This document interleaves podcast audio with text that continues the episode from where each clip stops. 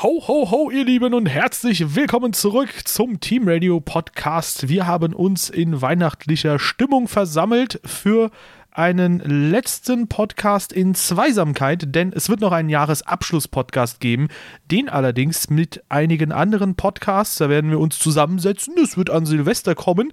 Und äh, heute haben wir aber, bevor wir quasi dann das Jahr abschließend nochmal besprechen, eine kleine Awardshow uns überlegt und äh, werden so ein paar Awards hier und da verteilen für die verschiedenen Fahrer, Rennen und so weiter und so fort.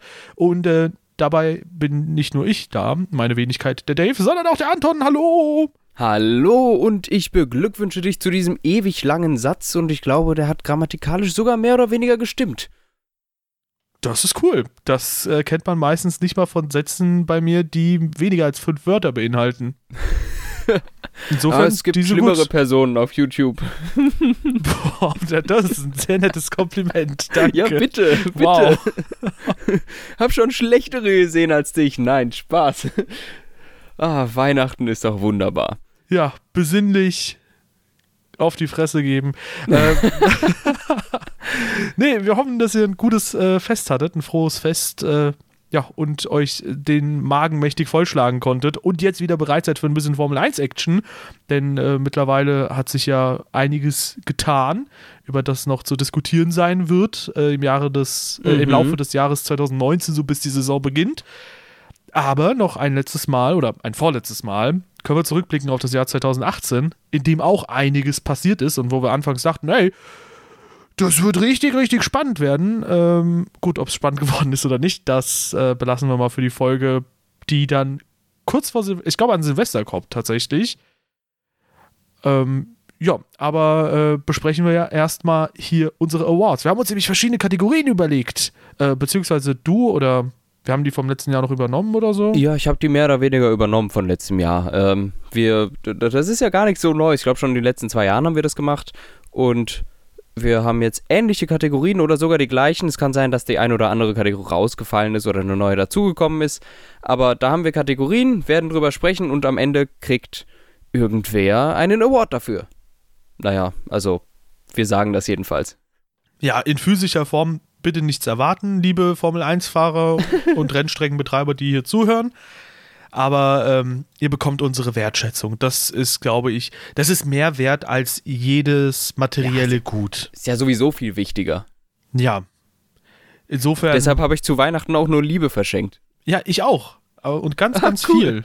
Ganz, ganz viel Liebe. da, da gab es manche, die haben sieben Liebe bekommen, manche, die haben vier Liebe bekommen. cool. ja, ähm, gut. Wir haben leeres Geschenk draus, was da drin? Liebe. Warum hast du kein Geschenkpapier drum gemacht? Doch, doch, das Geschenkpapier ist mit Liebe entstanden. Ist halt leider nichts Materielles. Gut, äh, hören wir mit dem Anfangsgeblödel ja, auf, ja. würde ich sagen. Und äh, starten wir unseren äh, Podcast oder unsere Award-Show hier. Jo, ähm, Dabei fangen wir ein bisschen mit den kleineren Kategorien natürlich an, wie es auch bei den Oscars und so üblich ist. Und wir sind ja mittlerweile deutlich relevanter als die Oscars geworden, zumindest für Formel 1-Fahrer. Und ähm, deswegen starten wir, weil es auch so schön passt, mit dem Start des Jahres. Ja, ähm, das war ziemlich schwierig, sich da was rauszusuchen, denn nach einer Weile überlegen ist uns aufgefallen, irgendwie so richtig herausstechende Starts gab es nicht dieses Jahr oder sie sind uns nicht eingefallen. Äh, wir sind dann so ein bisschen auf Kimi in den USA gelandet, aber nicht, weil er besonders geil war, sondern weil er vorne geblieben ist zum ersten Mal seit, ich glaube, 28 Rennen oder so. Ähm, nee, er hat Hamilton überholt sogar. Er hat seit, ja. er hat zum ersten Mal seit X Rennen eine Position gut gemacht nach Runde 1. Ja. Du hast gesagt vorne geblieben, das ist was anderes. Okay, ja gut, ähm, aber ja, es war halt, äh, es, es fiel uns sehr schwierig, äh, es fiel uns sehr schwer, irgendwie einen Start zu finden, bis wir dann auch einen gefunden haben, der auch wirklich eine, ich glaube, den Award würdigt, ne? Ja, durchaus. Nämlich. Und okay, Wer will? Wir müssen es besser koordinieren. Ja, hau du raus, komm. Dann hau ich raus. Und zwar geht es um Lance Stroll. Das hätte man sich schon fast denken können. Der war schon letztes Jahr großartig. Und zwar in China. Äh, ich glaube, als 18. ist er gestartet und nach wenigen Kurven Zwölfter gewesen.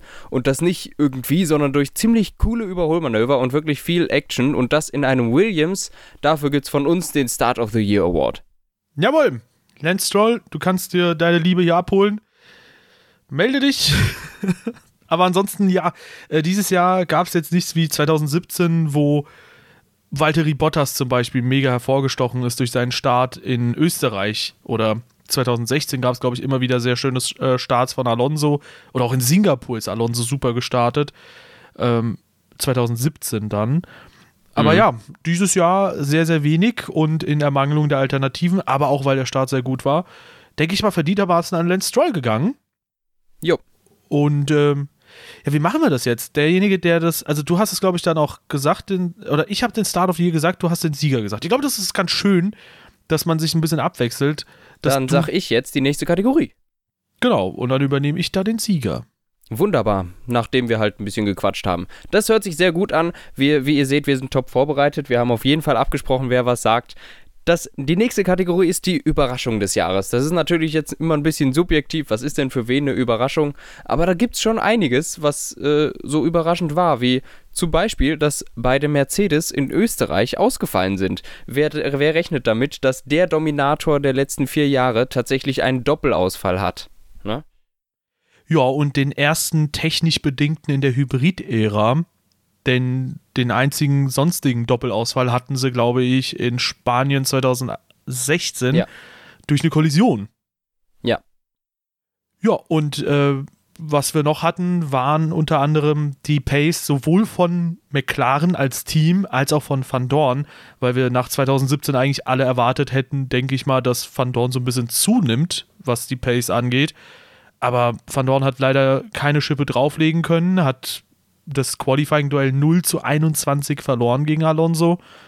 Und mhm. ähm, insofern, auch das waren für uns. Ihr könnt übrigens auch selbst sehr, sehr gerne mitmachen. Wir werden auch die Kategorien in die Beschreibung posten, eure persönlichen Überraschungen und so weiter und so fort posten.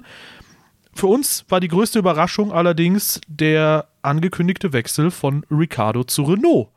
Und damit geht der Award an Ricardo, weil ganz ehrlich, äh, das hatte zum Beispiel nach 2012 auch niemand so wirklich gedacht, dass Hamilton damals zu, Mac, äh, zu Mercedes wechselt von McLaren. Damals erschien das als sehr dumme Entscheidung. Mittlerweile als die beste, die, glaube ich, je ein Formel-1-Fahrer getroffen hat.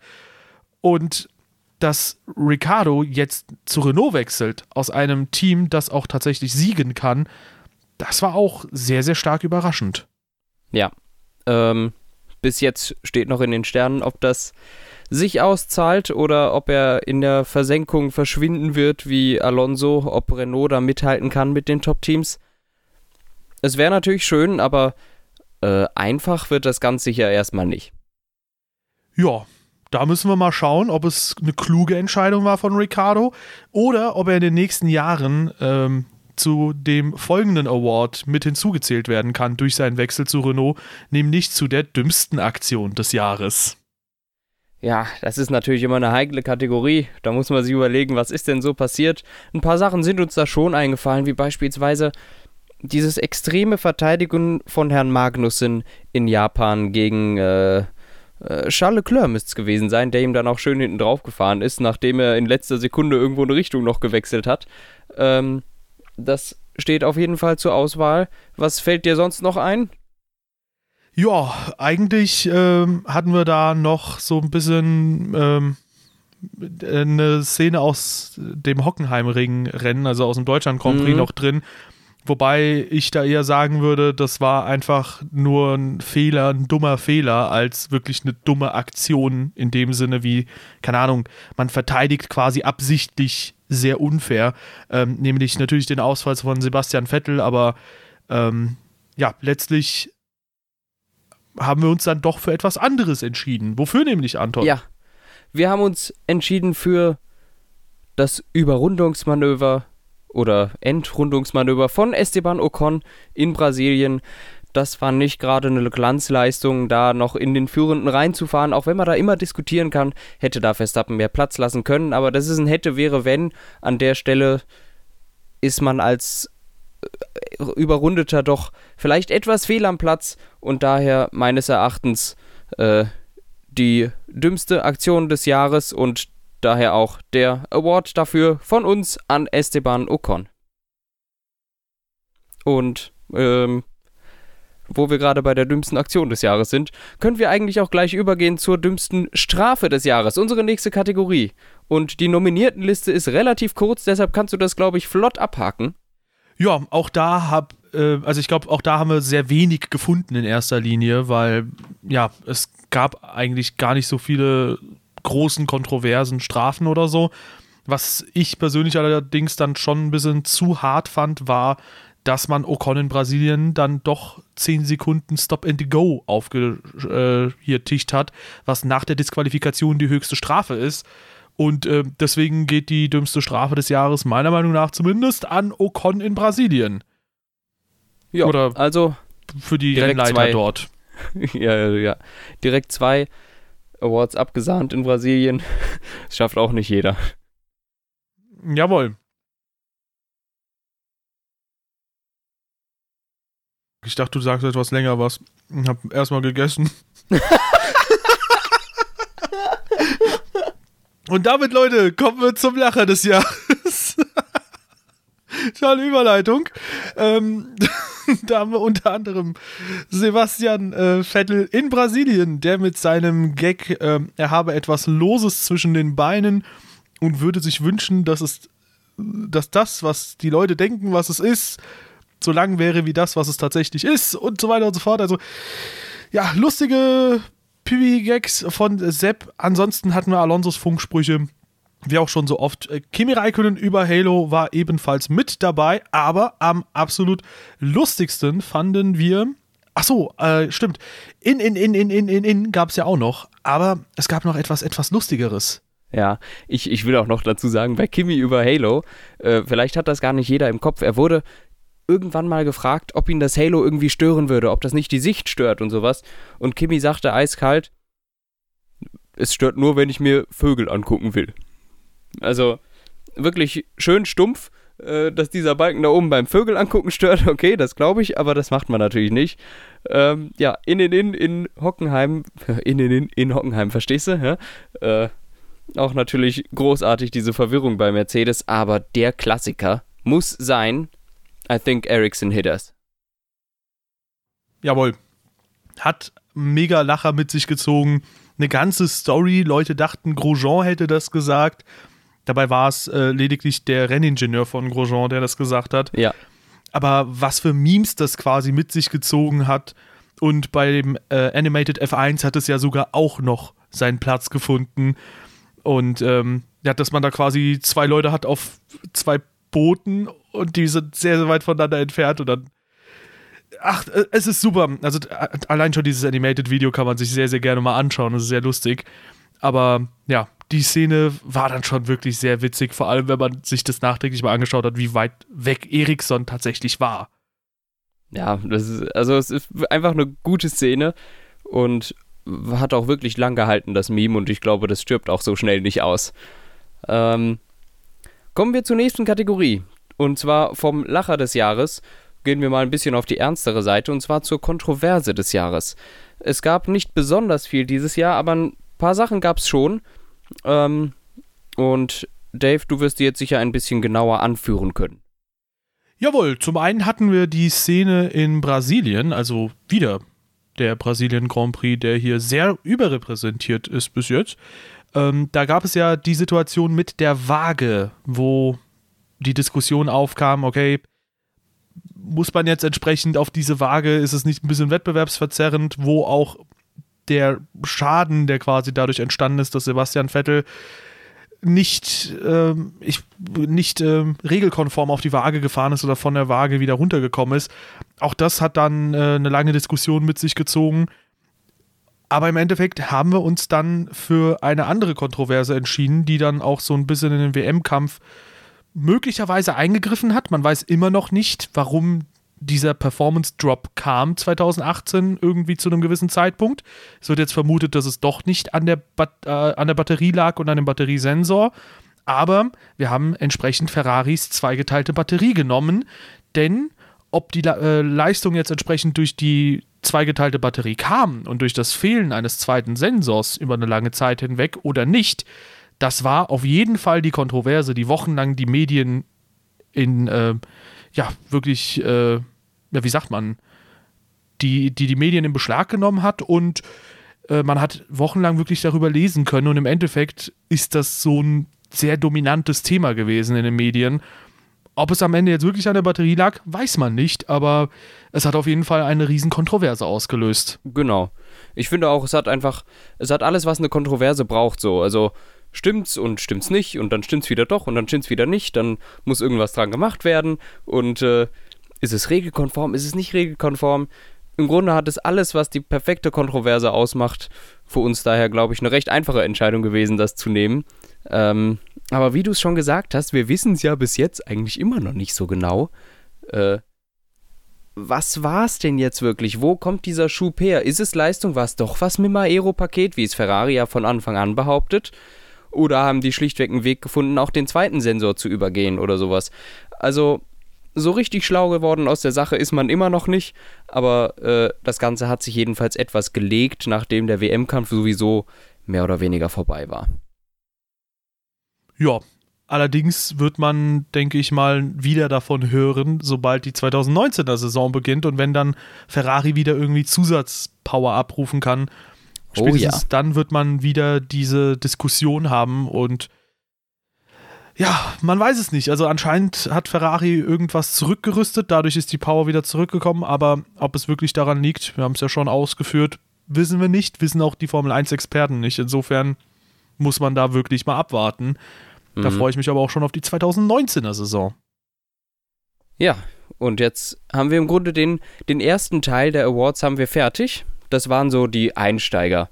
Und wir werden jetzt so langsam aber sicher überleiten an die wirklich wichtigen Awards. Das heißt, es geht jetzt an die Performance, es geht an die richtigen Rennen und nicht mehr um solche Akten, so, so, sowas wie davor, sondern wirklich, jetzt geht's ans Eingemachte. Jetzt kommen die großen Awards, die, die jeder haben will oder auch nicht, je nachdem. Und Dave, bitte. Jawohl, ich würde schon sagen, dass man die gerne haben möchte. Manche natürlich wichtiger als andere. Wir beginnen auch hier wieder mit einem sehr klassischen Spannungsaufbau, nämlich im kleinen Format und dann wird es immer größer.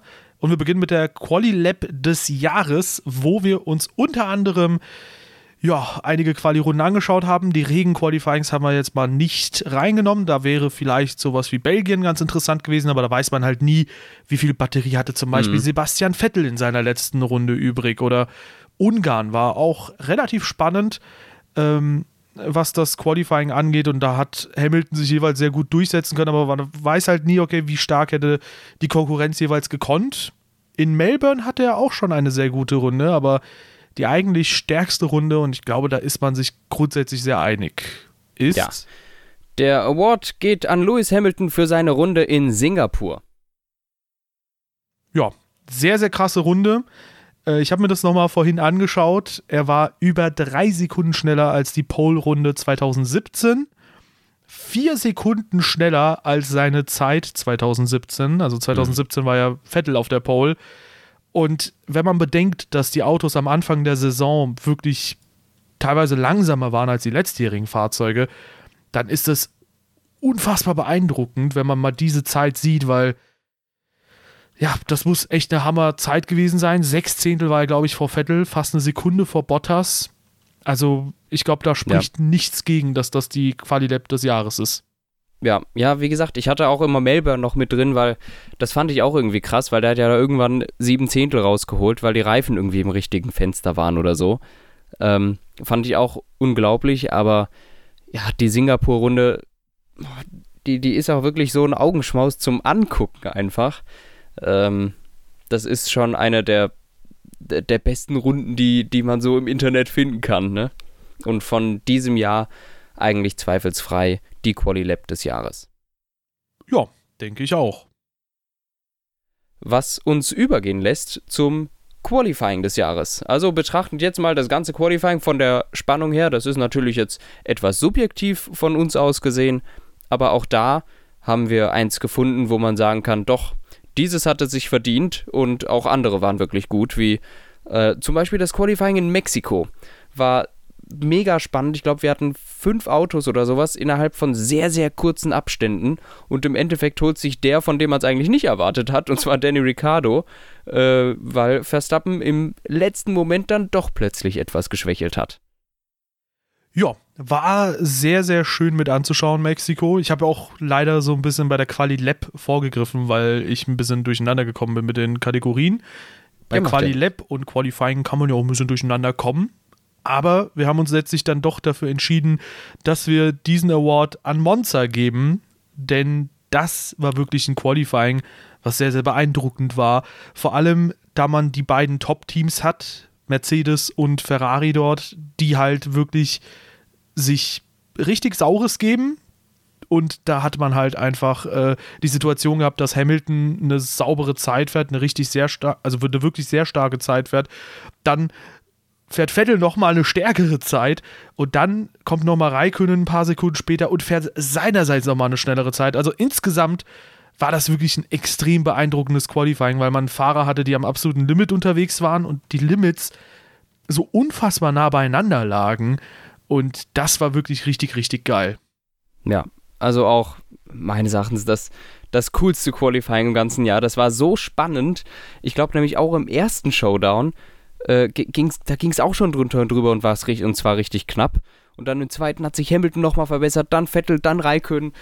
Also äh, besser kann ein Qualifying bzw. ein Q3 überhaupt nicht sein. Jawohl, das war richtig gut.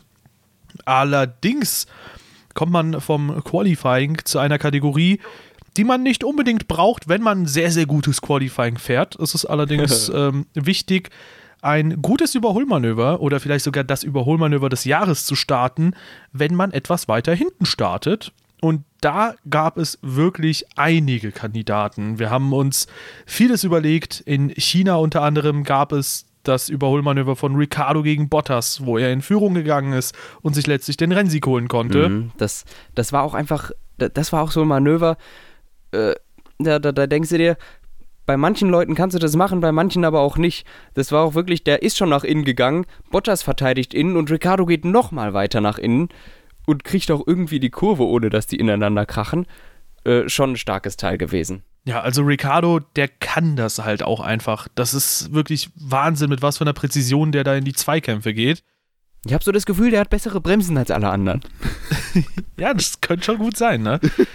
Vielleicht macht er irgendwas bei der Bremsbalance oder so. Müsste man mal schauen, dass er da halt tatsächlich nur noch das letzte Fünkchen mehr rausholt. Aber das weiß Red Bull, glaube ich, besser als wir.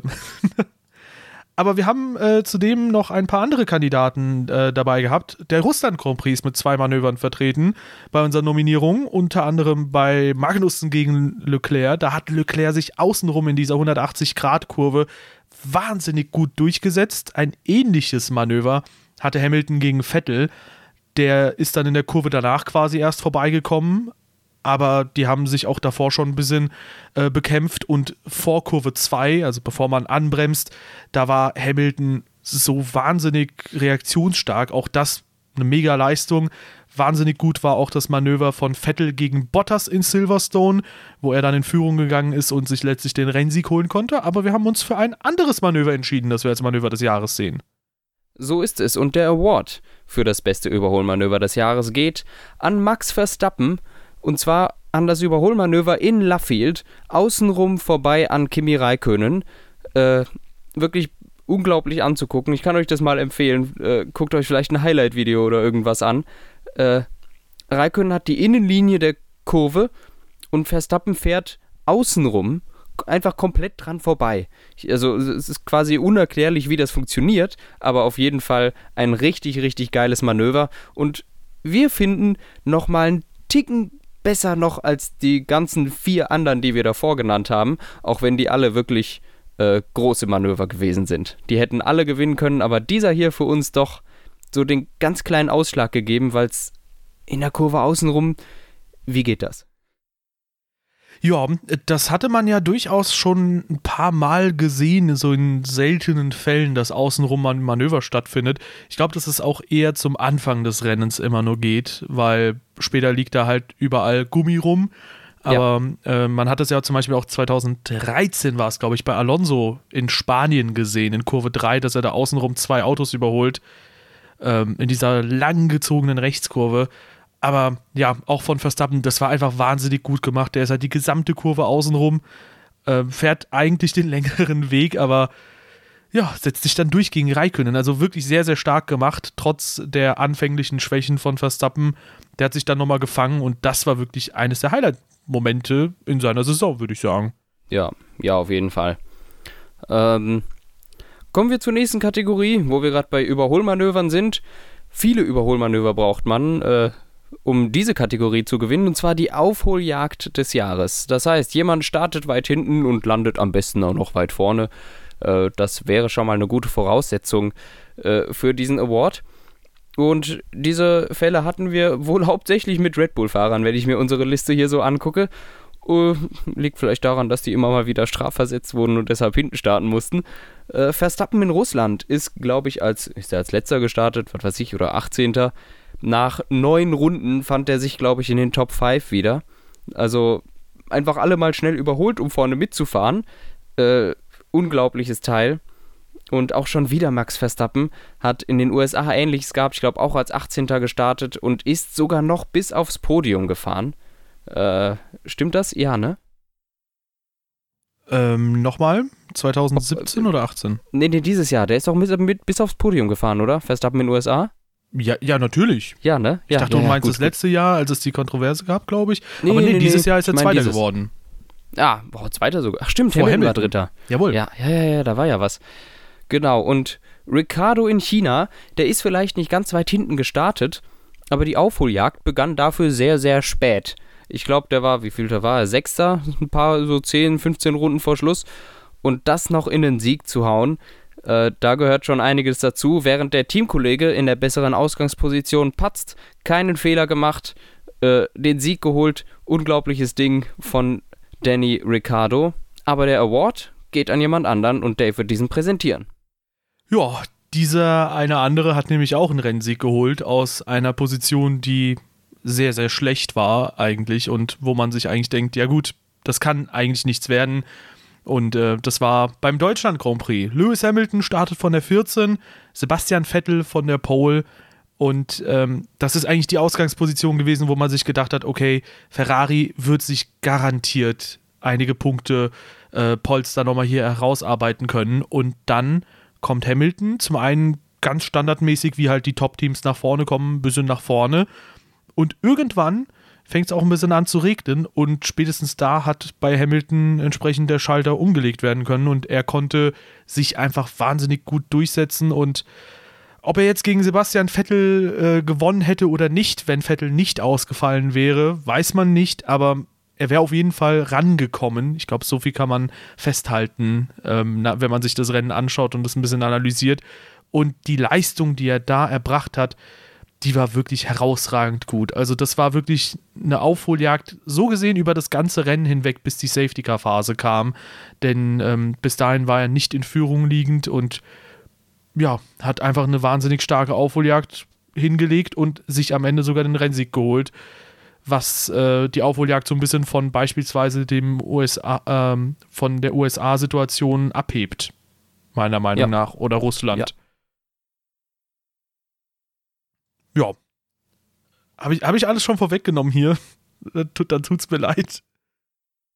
Äh, inwiefern vorweggenommen? Es gibt nicht mehr so viel zu sagen zum Hamilton-Rennen in Deutschland, weil genau so war es. Er ist von 14 gestartet und hat das Rennen gewonnen, nachdem es angefangen hat zu regnen, weil er da einfach schneller war als alle anderen. Und äh, ja, so einfach ist es. Da kann man natürlich auch wieder mit rein sagen, ja, aber Bottas wurde ja zurückgepfiffen ja, er wurde zurückgepfiffen, nachdem seine ersten Angriffe gescheitert sind. Und ehrlich gesagt, danach ist ihm Hamilton auch schon wieder davongezogen. Ich glaube, den Funkspruch hätte man sich sowieso sparen können, aber sicherheitshalber hat man ihn wohl trotzdem losgeschickt. Ich finde, trotz der äh, möglichen Teamorder äh, definitiv ein, eine verdiente Aufholjagd des, Jahr, äh, des Jahres. Ja, würde ich auch so sehen. Zumindest bis zu dem Punkt war es halt einfach sensationell stark gefahren.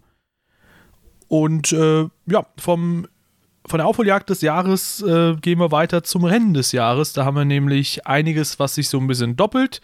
Ähm, unter anderem haben wir nämlich auch hier Hockenheim drin. Wir haben auch ähm, unter anderem Baku mit reingenommen, wo wir auch denken, ja, zumindest die Schlussphase, die hat es nochmal sehr, sehr spannend gemacht. Davor war es ja davon schon relativ, naja, es war schon relativ klar, wer da Erster, Zweiter und Dritter ist. Allerdings haben da die Red Bull zum Beispiel für sehr viel Spannung gesorgt. Das Kräfteverhältnis mhm. Red Bull gegen Renault war auch sowas, wo man sich gedacht hat, wo kommt plötzlich der Renault her? Brasilien haben wir auch noch mit reingenommen, denn auch das hatte wahnsinnige Überraschungen, wo man sich gedacht hat, okay, warum ist beispielsweise bei Ferrari jetzt, warum, warum stimmt da jetzt nicht so viel wie in den letzten Rennen und wo kommt plötzlich die Pace von Red Bull her? Vor allem von Max Verstappen, der da mega stark gefahren ist. Aber zuletzt haben wir uns dann doch für ein anderes Rennen entschieden. Ja, und zwar für den Klassiker. Auch das Rennen ist schon ein paar Mal hier erwähnt worden. Ähm, es geht um das Rennen in Austin in den USA. Äh, die Top 3 waren zwar auch da schon irgendwie die ganze Zeit klar, wer so die Top 3 Plätze sind nach einer Weile, aber die Reihenfolge war überhaupt nicht klar. Und auch die Tatsache, dass ich glaube, Hamilton und Mercedes hatte Hamilton sehr früh an die Box geholt und man hat gedacht, oh je, jetzt, das war's für Raikön und Mercedes hat die ausgetrickst. Nix war es gewesen, es, war, es ist umgekehrt gekommen. Mercedes hat sich damit ein bisschen ins Bein geschossen, die Reifen haben nicht gehalten und im Endeffekt war das einfach so spannend, weil es gegen Ende dann alles nochmal zusammengekommen ist und ich glaube, die ersten drei sind innerhalb von drei Sekunden oder sowas im Ziel gewesen.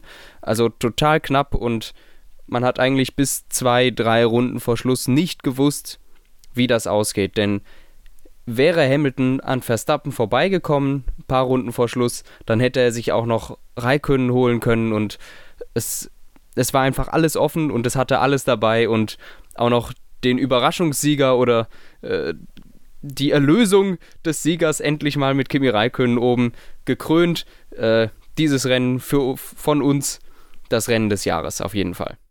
Ja, das Schöne bei, äh, bei dem, beim USA Grand Prix ist halt meiner Meinung nach insbesondere, dass du halt ganz vorne den langsamsten der drei Fahrer, zumindest unter den gegebenen Umständen halt, ähm, dass du den ganz vorne hast. Und dadurch ist halt das Feld immer eng beieinander geblieben oder ja. halt dieser, dieser Dreikampf. Und das hattest du zum Beispiel auch in Brasilien nicht. Da war Hamilton erstmal in Führung, aber äh, Verstappen ist da mit großen Schritten irgendwann näher gekommen. Und da war zum Beispiel abzusehen, okay, wenn Verstappen ihn überholt, dann war es das. Das war hier natürlich auch gegeben, dass man sich gedacht hat, okay, wenn Verstappen Raikönnen überholen sollte, dann hat Raikönnen wahrscheinlich nicht so große Chancen, nochmal Verstappen quasi auszukontern und nochmal zurückzuschlagen. Aber es ist halt in den USA nicht passiert. In Brasilien ist es so 25 Runden vor Schluss passiert und gut, da war es mit den Beschädigungen an Verstappens Auto auch recht ersichtlich und auch mit dem Reifenabrieb zusätzlich und so weiter und so fort, dass er wahrscheinlich nicht mehr da vorne angreifen können wird. Aber in den USA war es eigentlich von Anfang bis Ende wirklich spannend, auch durch diese ganze Strategierochade, dass man sich überlegt hat, okay, macht das, also Hamilton macht das, was Raikkonen nicht macht und so. Und ähm, im Endeffekt war das wirklich ein sehr, sehr geiles Rennen, weil es hatte taktische Kämpfe drin und im Endeffekt bis zum Schluss war das ein Dreikampf, von Anfang bis Ende so gesehen. Ähm, und das hat richtig Laune gemacht, dazu zu schauen. Ja. Ja, kommen wir vom Rennen des Jahres zum Award Drive of the Year. Das bedeutet, wer ist das beste Rennen in diesem Jahr gefahren? Auch hier haben wir drei Leute zur Auswahl ja, drei Leute sind's. Und einen alten Bekannten, der hat davon schon mal was bekommen. Hamilton in Hockenheim äh, haben wir nominiert für den, die, die Fahrt des Jahres, den Driver of the Year Award. Die Gründe dafür haben wir eigentlich schon äh, ausgiebig erläutert. Aber dann ist uns auch noch eingefallen, da muss unbedingt noch rein Vettel in Bahrain mit seinen vollkommen abgelutschten Softs äh, trotzdem noch den Sieg geholt, weil er eigentlich auf eine falsche Strategie gesetzt worden ist von Ferrari und äh, man ihn mit Bottas hätte austricksen können, aber Bottas ist dann, glaube ich, eine, eine gute Sekunde oder sowas nur noch hinter ihm ins Ziel gekommen und Vettel hat irgendwie seine Softreifen bis zum Ende des Rennens durchhalten lassen und das Rennen gewinnen können.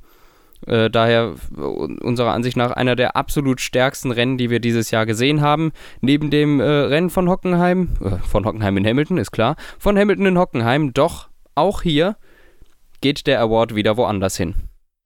Jawohl, so gesehen haben wir hier die Dreifaltigkeit der aktuellen äh, Formel 1 oder der vergangenen wow. Formel 1-Ära. Äh, die drei, die quasi die äh, ja, Donuts am Ende nochmal gedreht sind in Baku, äh, Quatsch, in Abu Dhabi, sorry. Ähm, wir hatten Hamilton als Nominierten, Vettel als Nominierten und der Sieg in dieser Kategorie, der Award in dieser Kategorie geht an Alonso, der in Baku sehr früh in eine Kollision verwickelt wurde. Wirklich, wo man sich dachte, hey, das wird nichts mehr im Rennen, weil der ist da eine halbe Runde mit einem Platten äh, entlang gefahren, der Unterboden ist eine Mit halbe Runde. Einem Platten? Hat er zwei sogar? Rechts vorne und rechts hinten war, glaube ich, durch. Ja. Dann erinnere ich mich ein bisschen falsch an die Szene. Das schaue ich mir gerade nochmal an. Ja, auf jeden Fall äh, ist da auch der Unterboden entlang geschliffen am Boden und das war wirklich sehr, sehr interessant anzuschauen, aber man dachte sich, verdammt, du brauchst nicht weiterzufahren. Das ist gut jetzt. Was was kann denn schon noch passieren, was es, äh, wofür es sich lohnt, weiterzufahren. Aber im Endeffekt hat Alonso, oh ja, ich sehe es, beide rechten Reifen waren da hinüber. Ja, im Endeffekt hat Alonso mit einem komplett lidierten Fahrzeug dann nochmal den Sprung nicht nur in die Top 10 geschafft, sondern ist dann auch noch siebter geworden, äh, womit er fast Best of the Rest wurde. Nur Sainz und Leclerc sind da noch vor ihm gewesen in eindeutig schnelleren Fahrzeugen auf dieser Strecke und er hat seinen Teamkollegen auch in diesem Rennen geschlagen. Also ja, eine Wahnsinnsfahrt, muss man ehrlich sagen. Und Respekt da für diesen Kampfgeist und unter, ich würde sagen, fast schon in besondersten Umständen hat er sich da nochmal zurückgekämpft, auch wenn das als einziges kein Rennsieg ist in dieser Auflistung. Stimmt. Ja, also du, du hast im Grunde schon gesagt, mit zwei kaputten Reifen rechts an die Box irgendwie gekommen, dabei natürlich den gesamten Unterboden und vor allem den Diffusor. Man muss ja vorstellen, das Auto sitzt dann ja auf dem Boden. Der gesamte Diffusor, da wo die ganze Kackarbeit von den Ingenieuren reingeht, ist dann halt einfach irgendwo auf der Strecke verteilt worden. Das heißt, das Auto hat eigentlich. Äh, eigentlich ist das nicht mehr wirklich rennfähig, weil alles am Boden schleift und irgendwie überall abbricht. Ähm, schon erstaunlich dann da nochmal eine neue Balance zu finden. Das muss man auch erstmal dann schaffen, eine Balance zu finden in dem Auto und dann damit racen zu können schneller zu sein als der Teamkollege und in die Punkte zu fahren. Ich glaube, das zweite oder drittbeste Ergebnis des Jahres noch mit rausgefahren. Äh, wirklich starke Leistung. Ja, das war wirklich herausragend. Also Alonso, er wird uns auch in den weiteren Jahren entsprechend fehlen in der Formel 1, denn der hat immer ein bisschen Würze mit reingebracht. Hatten wir auch schon unter anderem bei den Teamradios drin für die Lacher des Jahres. ja, aber ähm, jemand, der einem viele Lacher beschert. Der zeichnet sich auch durchaus durch einen äh, starken Charakter aus. Wir haben äh, dieses Jahr auch den Charakter des Jahres bestimmt und ähm, natürlich äh, für seine ganzen Lacher, die er uns äh, entsprechend beschert, hatten wir Kimi drin. Auch äh, spätestens bei den vier Gala Awards.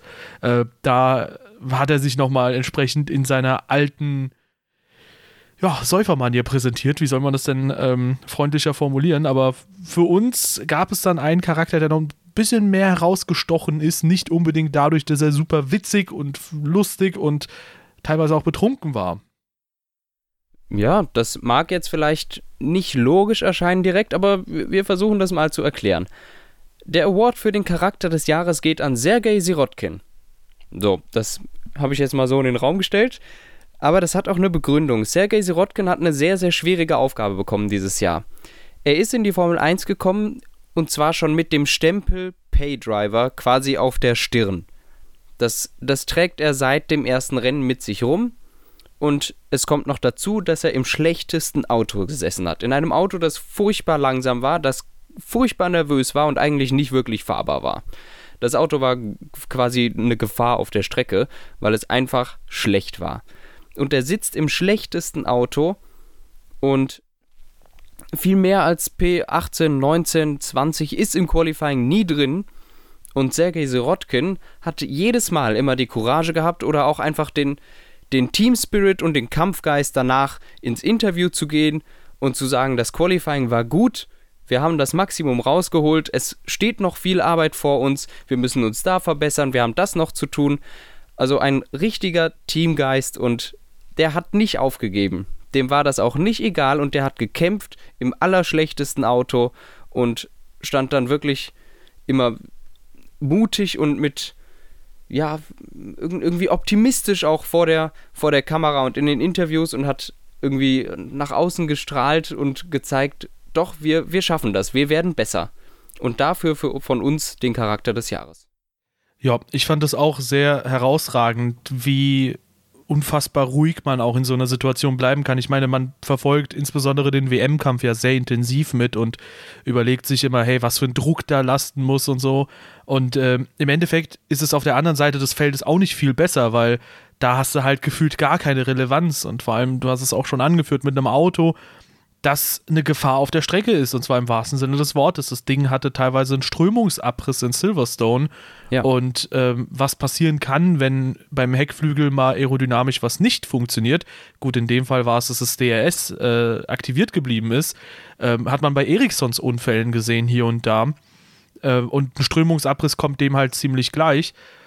Und dass er trotzdem dann diese positive Ausstrahlung hat und sich dann hinstellt und nach jeder Session irgendwie versucht, den Hoffnungsschimmer am Ende des Tunnels zu sehen, das war schon wirklich richtig, richtig stark. Und ich muss auch sagen, Sergei Sirotkin, erstens fahrerisch hat er jetzt nicht enttäuscht, würde ich sagen. Ich glaube, sowohl ja. Stroll als auch Sirotkin sind deutlich besser als das, was viele vermuten nach, diesem, äh, nach dieser Saison, weil der Williams ist einfach mit Abstand das schwächste Auto gewesen. Gut, manchmal war der McLaren schwächer, aber über die Saison gesehen. Ja. Und äh, ich glaube, dass beide fahrerisch recht ordentlich unterwegs sind, zumindest mittelfeldtauglich sind. Aber insbesondere diese Einstellung von Sirotkin war dann wirklich herausstechend und ich muss sagen, ich finde es sehr schade, dass er nächstes Jahr nicht mehr in der Formel 1 unterwegs sein wird, weil man redet immer so ein bisschen davon, äh, wenn jemand auf die Kacke haut, quasi, oh ja, wir brauchen Charaktere in der Formel 1 ich finde, solche Charaktere brauchen wir auch, denn beispielsweise Mika Häkkinen, der hat auch nie auf die Kacke gehauen. Der war auch mhm. immer sehr, sehr freundlich, hat auch immer, äh, ja gut, hin und wieder mal einen Witz gerissen und so und äh, weiß nicht, ich finde, es gibt mehr Arten von Charakteren und Sirotkin hatte halt einen sehr eigenen Charakter, den es in der Formel 1 selten gibt. Ja, vielleicht kommt er ja auch irgendwann nochmal wieder, wenn die Leute dann gemerkt haben, ey, der, es lag ja gar nicht an dem. äh, aber ja, die Chancen sind sehr schwierig, wenn man einmal raus ist, auch wenn irgendwie Danny Quert da jetzt das Gegenteil beweist. Der ist ja wieder dabei, nachdem er schon raus gewesen ist. Ähm, aber der hat auch schon ein paar Podien und doch ein bisschen einen dolleren Lebenslauf in der Formel 1-Geschichte geschrieben als Herr Sirotkin. Äh, trotzdem finde ich es schade und unfair ihm gegenüber, ähm, jetzt ihn abzuhaken als jemand, den hätte es nicht länger gebraucht. Ich glaube, man kann ihm noch eine Chance geben und äh, ich bin mir auch sicher, er würde sich beweisen können. Vielleicht 2020 im Toro Rosso für Dani Quiert. Und dann benennt man, dann benennt man in Sochi wieder die eine Tribüne, nicht mehr nach Quiert, sondern nach Sirotkin wieder. Die, die muss erstmal wieder umgenannt werden in die Quiert-Tribüne. Das wird dann so innerhalb des nächsten Jahres passieren. Ja, ja, auf jeden Fall. Aber 2020 dann wieder zurück. Ja, ja, natürlich. Wäre ein lustiges Hin und Her. wir kommen schon zu den letzten zwei Kategorien, die wir haben. Und äh, es geht jetzt zu einer Kategorie, da haben wir tatsächlich nur einen Nominierten, und zwar beim Newcomer des Jahres. Ich nenne jetzt mal noch einen anderen Nominierten. Ich setze jetzt mal Gasly in den Raum, aber du darfst direkt schon den Newcomer des Jahres nennen eigentlich. Kimi Räikkönen, äh, ach so, nee, warte, äh, Charles Leclerc, nat ja. natürlich. ähm, Kimi könnte es nächstes Jahr im Sauber werden. Dieses Jahr war es Charles Leclerc im Sauber. Ja, äh, ich glaube, da gibt es echt nicht so viel zu diskutieren. Leclerc hat äh, zwar seine Fehler hier und da gemacht, die macht, glaube ich, jeder Neuling. Der hatte sich zweimal, glaube ich, bewiesen darin, dass er auch 360-Grad-Drifts äh, machen kann. Also Donuts hätte er auch am Ende des Jahres gut machen können.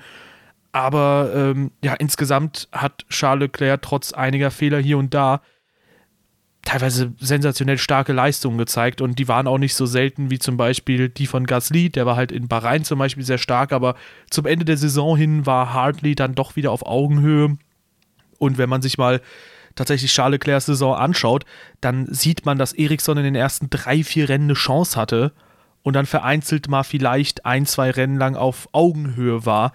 Aber dass Charles Leclerc sich dann wirklich durchgesetzt hat und ja. extrem stark unterwegs war, insofern, äh, ja, ohne groß zu diskutieren, jemand, der in einem sauberen Red Bull überholt, der ist schon verdammt gut unterwegs und der hat sich dann auch definitiv Newcomer des Jahres verdient und ey, nächstes Jahr vielleicht sogar ähm, noch ein bisschen mehr.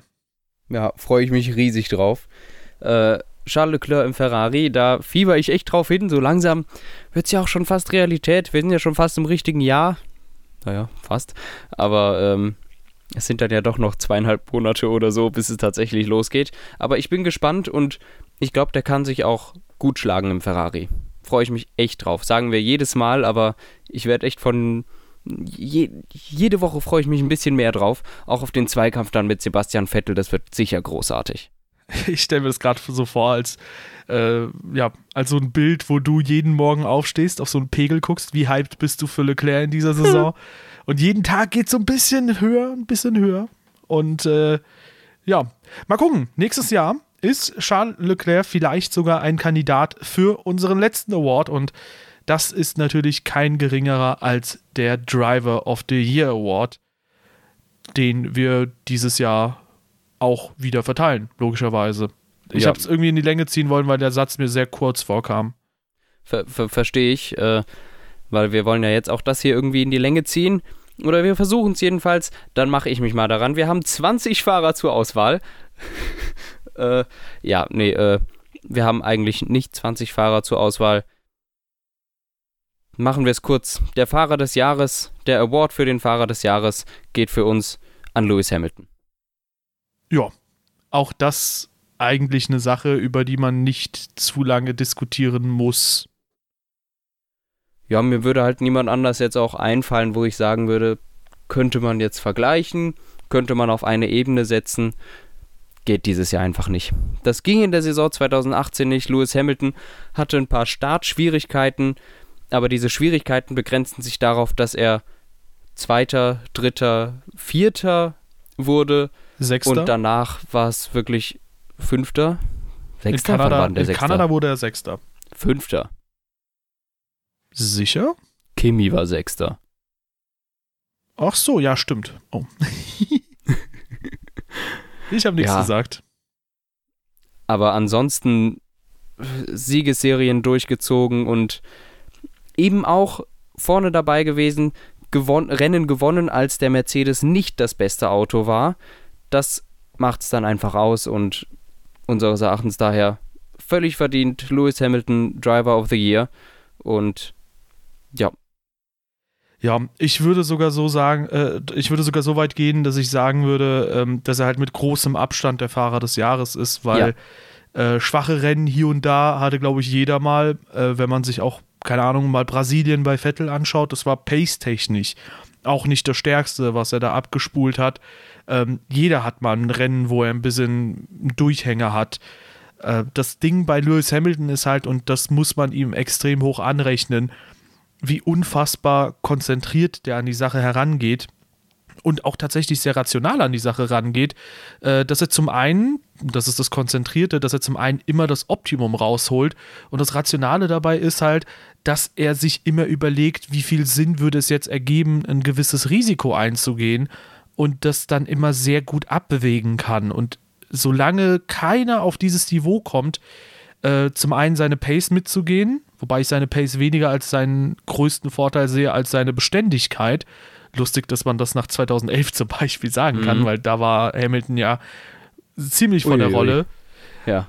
Aber 2018 ist er halt der beständigste Fahrer. Ich würde gar nicht mal so weit gehen zu sagen, dass Leute wie Vettel oder so, dass die in jedem Rennen schneller sein müssten als Hamilton und dass die alles riskieren müssen, um Hamilton zu besiegen.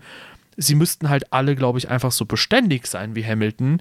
Denn das ist seine große Stärke. Wenn Hamilton nicht 25 Punkte holt oder wenn es darum geht, holt er jetzt 18 oder 25 Punkte, dann kann es auch mal sein, dass er dann einfach sagt, okay, dann hole ich 18 und dass er halt diese Punkte halt, wenn man die nach und nach summiert, dass er dann am Ende halt so einen Vorsprung hat wie in dieser Saison mit 88 Punkten. Und mhm. ähm, ich glaube, das ist halt etwas, da muss die Konkurrenz, ob das Verstappen ist oder ob es Vettel ist, äh, da muss die Konkurrenz dran arbeiten, dass sie halt diese Beständigkeit reinkriegen. Gut, im Fall von Valtteri Bottas ist es eindeutig die Pace. Ähm, und ja, erst dann hat wieder jemand gegen Hamilton eine Chance, weil wenn man es über das ganze Jahr hinweg sieht, dann ist es auch fraglich, ob Mercedes wirklich das bessere Auto übers Jahr gesehen hatte oder ob es dann doch eher der Ferrari war. Ich glaube, da. Oder ob sie im Endeffekt doch ausgeglichen waren. Ja, oder ob sie ausgeglichen waren. Am aber Ende ich sag mal so, keinen Unterschied.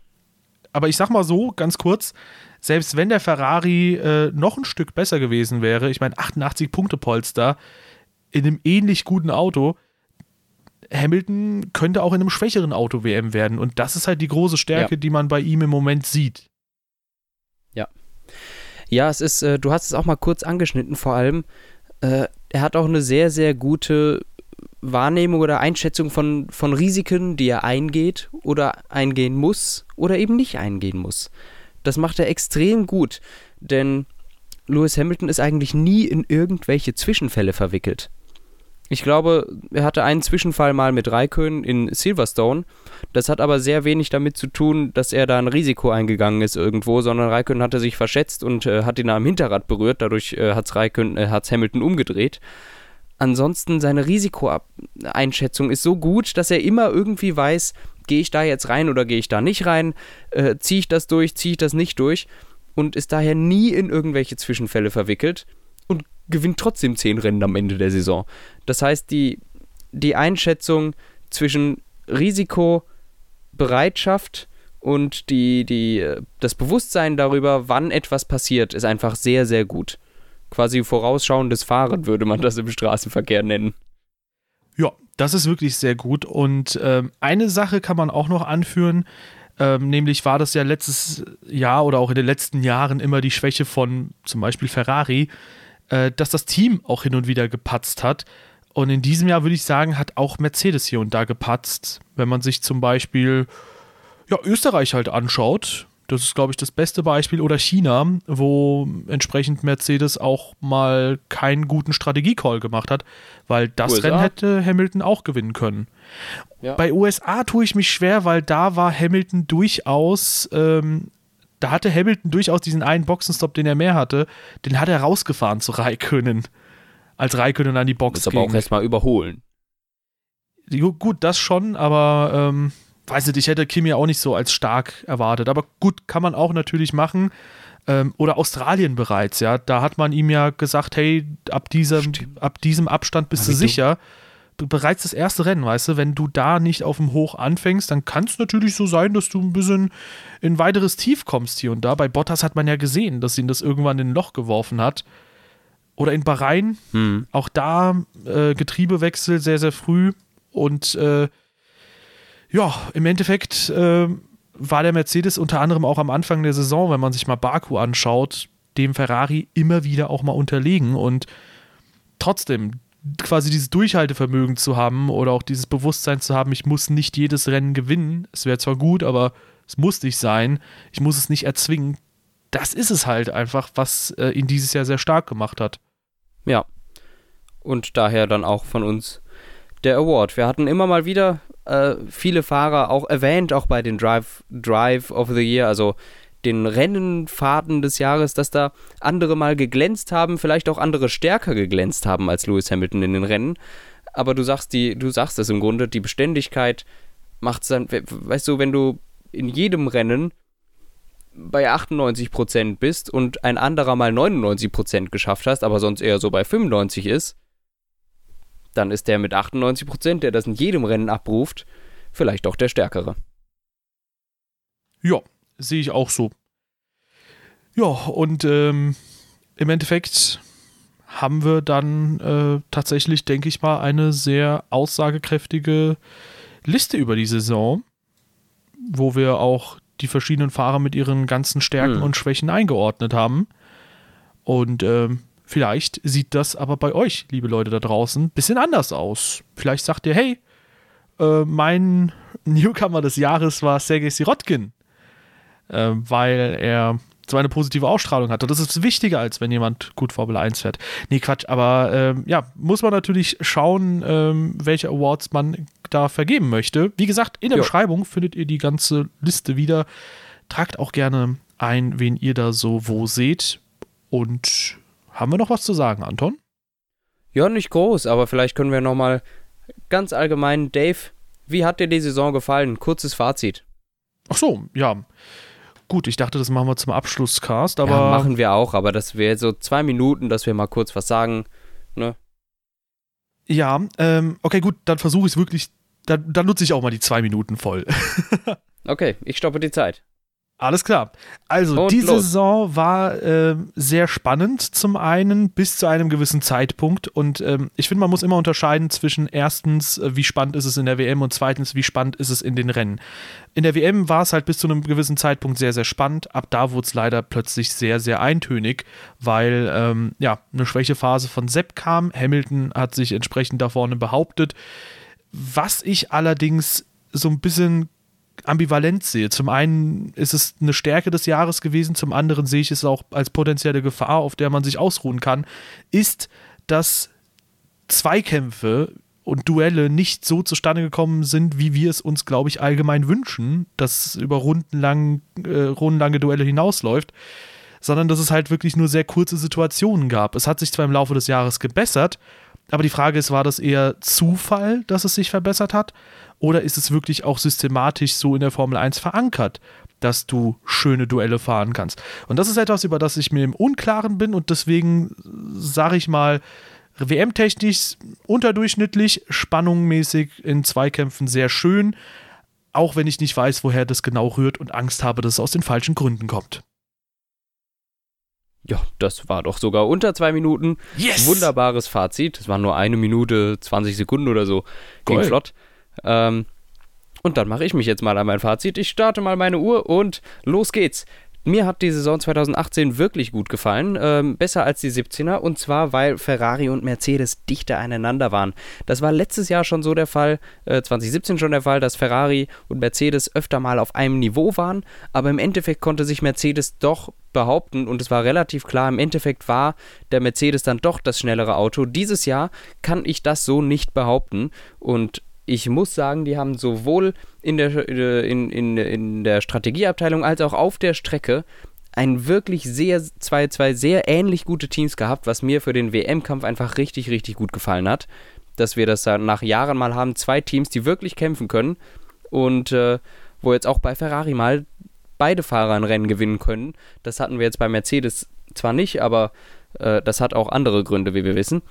Äh, ansonsten im Mittelfeld das hat mir nicht gut gefallen in der Saison. Und zwar, dass nach Red Bull einfach so eine riesige Lücke war. Das zeigt sich schon seit Jahren, aber es ist einfach nicht schön, dass die Lücke so groß ist, dass es quasi unmöglich ist für einen äh, nicht äh, Top-Teamfahrer aufs Podium zu fahren. Das ist für mich das Größte, was sich ändern muss zu den nächsten Saisons. Ja, war auch recht kurz. Ich glaube, äh, knapp unter einer Minute 20, ne? Ja, ich habe es versucht, genauso kurz zu machen wie deins. Sehr gut. Ja, ich würde zwar in ein, zwei Punkten so ein bisschen äh, widersprechen. Ähm, 2017 zum Beispiel, wo da der Ferrari stand, ich glaube, bereits da war es immer noch so, oder, oder, oder, bereits so, dass da der Ferrari ein Ticken stärker war. Zumindest meiner persönlichen Meinung nach, weiß nicht. Und Kommt drauf an, wo, aber gegen Ende der Saison hat Mercedes nochmal einen Nachbrenner gestartet irgendwo.